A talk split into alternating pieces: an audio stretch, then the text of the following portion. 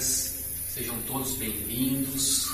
Estamos aqui no Centro Espírita Apóstolos do Bem, na cidade de Indaiatuba, São Paulo, para darmos continuidade ao trabalho das palestras virtuais. E convido a todos, então, nesse momento, para fazermos a nossa prece inicial, onde vamos elevando o nosso pensamento até Deus nosso Pai, agradecendo por tudo de bom que Ele nos concede a cada dia e por mais essa oportunidade. E aqui estamos reunidos para podermos aprender um pouquinho mais a respeito das suas leis. Queremos agradecer a toda a espiritualidade que aqui se faz presente, nos envolvendo nesse clima de muita paz, nessas vibrações positivas também que a paz e o amor de nosso querido Mestre Jesus possam estar presente entre nós e em nossos corações agora e sempre. O tema de hoje é a vitória sobre o sofrimento. E nós buscamos os estudos e as reflexões desse tema nesse livro de Joana de Ângeles, pelo espírito de Joana de Ângeles, psicografia de Divaldo Pereira Franco, se chama Plenitude. Um livro fininho, mas um livro excelente, onde o espírito de Joana de Ângeles faz uma análise bastante profunda em todos os aspectos a respeito do sofrimento. E nós vamos hoje fazer uma pequena, uma pequena parte de, dessa análise e vale a pena aqueles que queiram depois estar lendo o livro que nos trata de uma forma bastante abrangente sobre esse tema. Mas antes, vamos relembrar o apóstolo Paulo que ele nos diz assim: o sofrimento ele produz resistência. A resistência produz caráter e o caráter produz a fé. E Joana de Ângeles então nos fala que em todas as épocas o ser humano tem se empenhado com todas as suas forças para vencer o sofrimento que se lhe apresenta como adversário. E vem travando essa violenta batalha para eximir-se da dor em contínuas tentativas infrutíferas, nas quais muitas vezes exaure as forças, o ânimo, o equilíbrio, tombando depois em mais graves aflições. Passar ileso ao sofrimento é a grande meta que todos nós perseguimos. Porque, na verdade, ninguém gosta de sofrer, ninguém quer sofrer. Ou, pelo menos, diminuir ou acalmar o sofrimento, de modo a podermos fruir os prazeres da existência em incessantes variações. Mas nós vamos ver que, para a grande maioria das pessoas, na atualidade, imediatistas, interessa apenas o hoje, sem ter uma preocupação ou uma visão com o porvir, ou seja, com o futuro. E esta visão do homem que está associada à sua falta de conhecimento dos mecanismos que regem a vida e também do seu autoconhecimento, levam a criatura muitas vezes a impor-se formas de dor que ela passa agora a aceitar racionalmente por livre opção para liberar-se do sofrimento que fustiga-lhe o ser. Mas é importante observarmos que a dor, porém, não é uma punição divina. Antes, ela revela-se um excelente mecanismo da vida a serviço da própria vida. Porque a vida, ela vai ser o que cada um dela faz. Como nos fala nosso Mestre Jesus, a cada um segundo as suas obras. E no atual estágio, então, evolutivo em que nos encontramos no planeta Terra, é inevitável a ocorrência do sofrimento, tanto né, no nosso planeta, como também nas áreas vibracionais que circundam a Terra e nas quais movimentam-se então os seus habitantes, sejam eles encarnados ou desencarnados. Pois o sofrimento, então, ele faz parte da etapa evolutiva do nosso planeta e também de todas as criaturas que aqui estagiam e que estamos, como filhos de Deus, rumando para planos mais elevados da vida. Então Joana de Ângeles nos fala que nessa variada gênese do sofrimento, todo o esforço para abrandá-lo, sem que haja a remoção das causas, não logrará senão paliativos adiamentos. Mesmo quando alguma injunção, alguma pressão da circunstância premie o enfermo com uma súbita liberação. Se a terapia, ela nos fala, não alcançou as razões que o desencadeiam, esse indivíduo, então, é, nós vamos transitar de uma para outra problemática sem conseguirmos, na verdade, o equilíbrio, a saúde, né, a saúde real, a harmonia que tanto almejamos. Isso porque ela nos fala em todo o processo degenerativo ou de aflição, o espírito em si mesmo seja ele consciente ou não.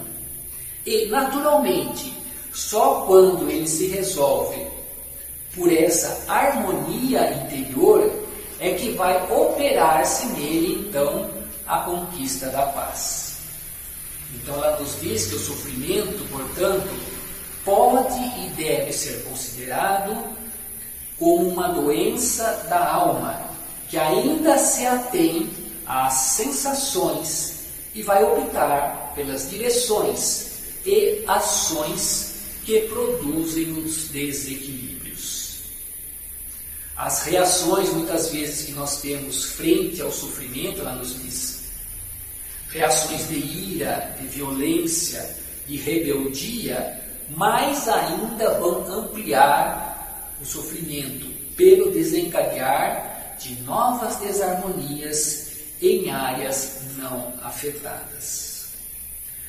E então Joana de Ângeles nos faz uma análise do sofrimento pautada nos ensinamentos de Buda, que ensinava que a única função da vida é a luta pela vitória sobre o sofrimento. Ou seja, empenhar-se em superá-lo deve ser a constante preocupação do homem. E segundo então as reflexões de Buda, ele apresenta que o sofrimento vai apresentar é, sobre três formas diferentes que ele nos fala. E que Joana de Ângeles, então, faz uma análise, então, em cima dessas três formas diferentes. A primeira é o sofrimento do sofrimento. A segunda, o sofrimento da impermanência. E o terceiro, o sofrimento resultante dos condicionamentos. Vamos ver então cada um deles agora. O sofrimento do sofrimento, o que seria isso? Ela nos fala, é o resultado das aflições que o próprio sofrimento proporciona. E ele vai apresentar-se então sobre dois aspectos: o aspecto físico e o aspecto mental, na imensa área das patologias geradoras de doenças. E nesse caso, então, o sofrimento, ela nos diz, é como uma doença e resultado dela. Então nós vamos observar hoje em nosso planeta que as doenças elas são inevitáveis na existência humana, em razão da nossa constituição molecular do nosso corpo, dos fenômenos biológicos que o regem, né? e aqui está então sujeito nas suas incessantes transformações. Hoje, vivendo uma pandemia, nós observamos isso muito mais, né? E dentro também das diversas outras patologias que se apresentam para nós desafiadoras. Mas, dentro da evolução da humanidade, nós vamos ver que nessa área da ciência médica, ela se desenvolveu muito e conquistou também grandes conhecimentos, acabando com antigas enfermidades que dizimavam milhões de existências. Hoje, através de diagnósticos mais precisos, da habilidade cirúrgica, da farmacopeia mundial, das diversas terapias alternativas, todas têm contribuído para o socorro de muitos enfermos. Além disso, nós vamos ter as conquistas na área das psicopatologias e vamos notar hoje uma visão muito mais humana e mais benigna do que no passado, considerando o enfermo mental um ser humano com direito também de receber a assistência, a oportunidade e o amor. Por outro lado, ela nos fala: vamos ver multiplicarem-se os distúrbios existenciais e comportamentais na área da psicologia, nascendo a chamada geração neurótica. E mesmo então, apesar de todos esses avanços na ciência, na tecnologia, não foi possível bloquear os corredores do desespero. Assim, ela nos fala a doença, todavia, é importante observarmos isso, que a doença, ela vai ser, observando o ser de uma forma integral, como sendo portador de um corpo físico, ser humano, do seu espírito, que é o ser inteligente, e do perispírito, nós vamos observar, ela nos diz, que a doença ela vai ser o resultado do desequilíbrio energético do corpo, em razão da fragilidade emocional do espírito que vai acionar isso. E então nós vamos ver que os russos já há muito tempo verificaram que antes das doenças aparecerem no corpo físico, elas surgiam como manchas no nosso corpo energético, no nosso perispírito. E observaram então também que nos seres humanos, esse corpo energético, ele parece ser rapidamente influenciado pelas nossas emoções, pelo álcool, pelas drogas, assim como também pela doença e pela dor. Então, através da fotografia química de um indivíduo que esteja muitas vezes muito cansado ou tenso, mostra essa fotografia que essa energia ela parece se desprender do corpo num ritmo muito mais rápido do que o normal. E quando nós temos então esse desequilíbrio energético, o que, que vai acontecer? Nós vamos abrir campo para que os vírus e bactérias e os demais microorganismos devastadores que nos fala Joana, não são os responsáveis pela presença da doença, portanto, porquanto eles se nutrem das células quando se instalam nessas áreas em que a nossa energia está debilitada. Então, quando isso acontece, né, nós vamos afetar a saúde do nosso corpo físico. E vamos então recorrer à medicina da terra, através dos medicamentos e dos recursos que nós temos. Mas ela nos diz assim que a conduta moral e mental dos homens, quando nós cultivamos também as emoções da irritabilidade, do ódio, do ciúme, do rancor, das mágoas, dos medos, dos ressentimentos, tão, também vão impregnar o nosso organismo, o nosso sistema nervoso, com vibrações deletérias, que vão então bloquear as áreas por onde passa essa energia saudável.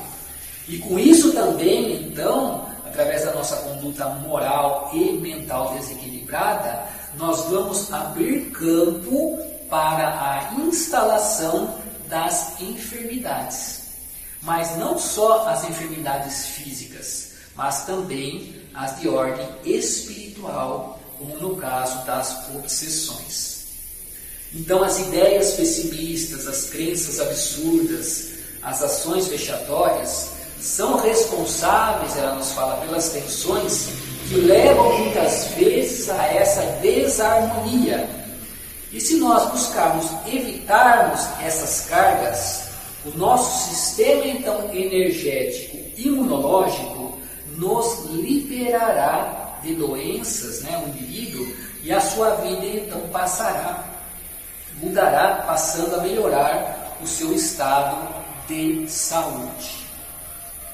Mas ela nos fala então que as causas profundas das doenças, portanto, estão no indivíduo mesmo, que se deve então autoexaminar, deve se autoconhecer, a fim de se libertar-se desse tipo de sofrimento. Mas ela faz também uma análise da segunda forma que Buda nos fala, que é o sofrimento da impermanência, ou seja, daquilo que não é permanente, daquilo que é instável, ou seja, está ligado às coisas terrenas, às coisas materiais. Ou seja, ela nos diz, são aquelas aquisições que proporcionam em um momento o prazer em um momento para logo se transformarem em dores acerbas. E o grande responsável, ela nos fala, por esse tipo de sofrimento é a nossa ignorância com relação aos verdadeiros sentidos, ao verdadeiro objetivo da vida. E o responsável principal é a ilusão que nós criamos em torno né, dessas questões, das coisas terrenas, ela nos diz. E então, o indivíduo, muitas vezes, que para desfrutar de um determinado prazer, ele investe além das possibilidades e vai constatar posteriormente quantas dificuldades ele vai ter para enfrentar ou para manter aquela conquista. E isso com relação às coisas materiais. E então ela nos diz: muitas vezes a nossa imaginação nos estimula a ilusão da posse, cada vez mais acumulando, acumulando do poder da posse, para averiguar passado aquele momento né, daquela conquista, que muitas vezes nós não podemos, né, ou que vamos ter que nos esforçar muito para manter todo aquele patrimônio que nós vamos acumulando. Logicamente, que nós devemos então, ela nos fala, medir as possibilidades. Não é errado nós buscarmos as conquistas materiais, os bens materiais, que fazem parte também do nosso aprendizado, do nosso processo de evolução. Nós necessitamos das coisas materiais. Mas devemos então medir essas possibilidades, ela nos diz, para constatar até onde muitas vezes nós podemos nos aventurar sem riscos de sofrermos depois dores e arrependimentos tardios. Né?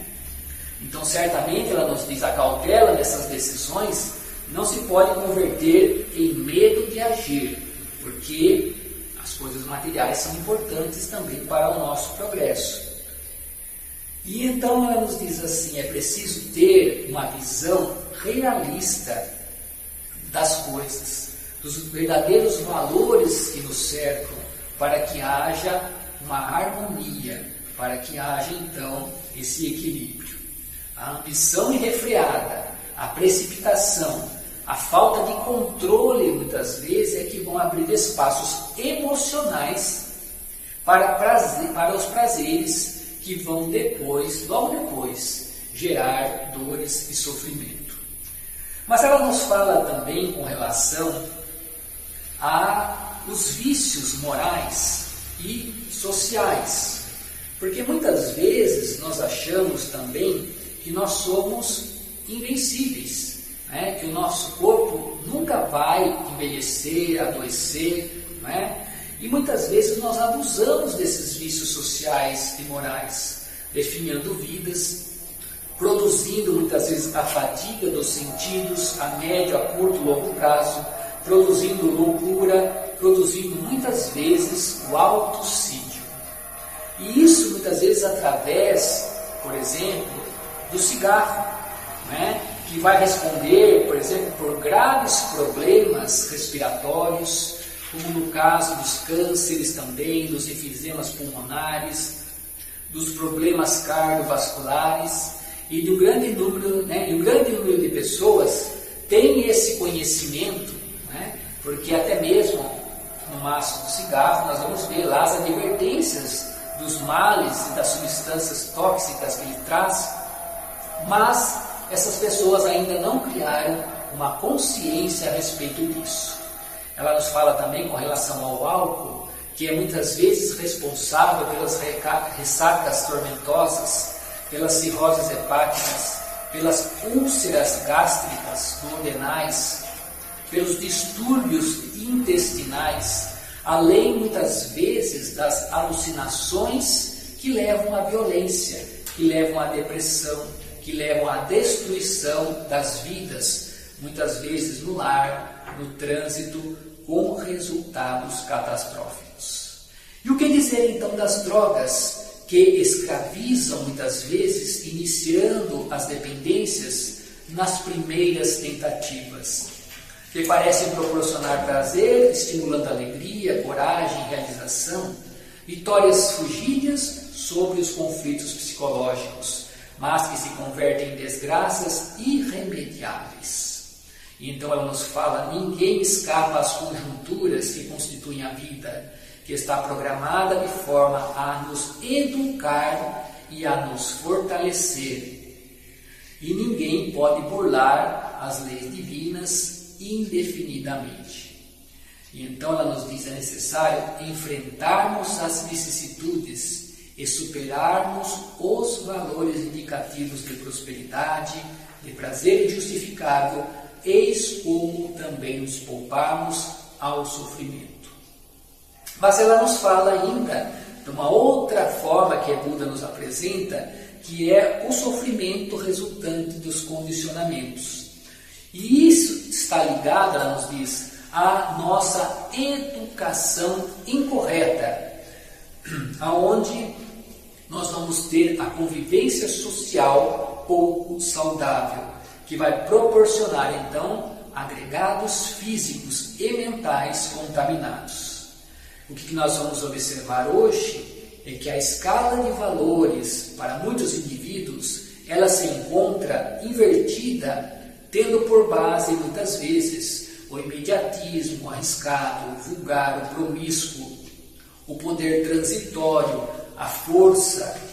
E seus agregados, ela nos fala sobre alta carga de contaminação, produzem sofrimentos físicos e mentais duradouros. Como, por exemplo, muitas vezes, as conversas sem nenhum proveito, a maledicência que muitas vezes exercitamos, que vai gerar até em algumas pessoas satisfações de momento, mas que são responsáveis por sofrimentos de largo porte.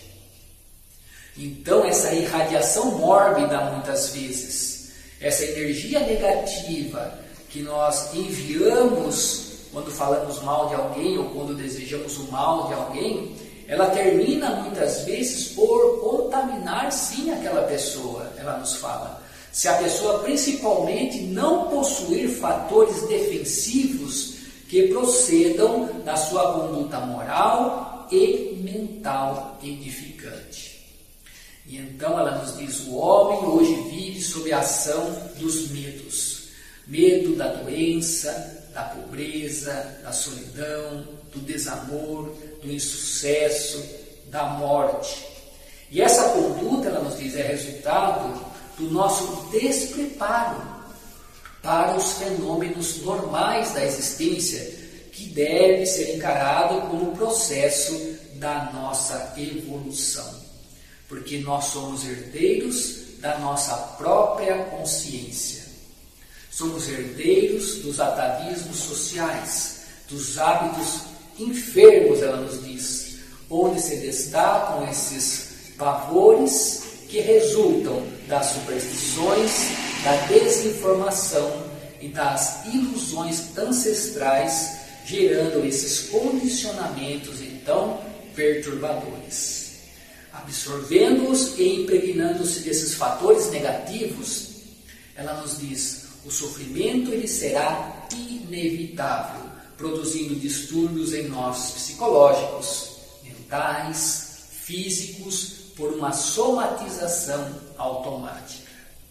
Como nós então poderíamos enfrentar melhor todos esses desafios? Ela nos fala através da educação das nossas almas, mas de uma educação calcada nos valores ético-morais, não uma educação castradora, mas a que estimule a consciência do dever, da responsabilidade do indivíduo para com ele próprio, para com o seu próximo e para com a vida. Porque isso vai equipar o indivíduo de saúde emocional e de valor espiritual para o trânsito equilibrado pela existência física. Esse conhecimento prepara-o para que ele saiba então selecionar o que lhe é útil e saudável, ajudando-o no crescimento interior para a sua realização pessoal. Um outro fator que ela nos fala é a nossa resignação dinâmica, isto é, a aceitação do problema, porém com uma atitude corajosa de enfrentar esse problema e remover-lhe a causa buscando a solução. Outro item que ela nos diz que é de grande importância é o nosso equilíbrio mental e moral diante do sofrimento. E nós vamos conseguir esse equilíbrio com treinamento, ela nos diz, através da oração e da meditação. E por fim, ela nos diz conhecer-se na condição de espírito imortal, em processo evolutivo através das experiências reencarnatórias. Representa então para o homem uma alta aquisição de valores para compreender considerar e vencer então o sofrimento. E assim então, companheiros, nós queremos novamente convidar a todos para elevarmos o nosso pensamento até Deus nosso Pai, agora agradecendo-lhe pelo dom da vida e por tudo de bom que Ele nos concede a cada dia. Agradecendo o nosso querido Mestre Jesus, aos benfeitores amigos e pedindo que a nossa prece ela possa atingir a todos aqueles que necessitam, tanto encarnados como desencarnados, em todas as partes do nosso planeta Terra, essa escola abençoada em que nos encontramos em processo de aprendizado e evolução. E assim então, agradecido que somos, queremos dizer, Pai nosso, que estais nos céus, santificado seja o vosso nome Venha a nós o vosso reino, e seja feita a vossa vontade, assim na terra como nos céus. O pão nosso de cada dia dá-nos hoje sempre, Senhor. Perdoai as nossas dívidas, assim como nós perdoamos aos nossos devedores. E não nos deixe cairmos em tentações, mas livrai-nos de todo o mal.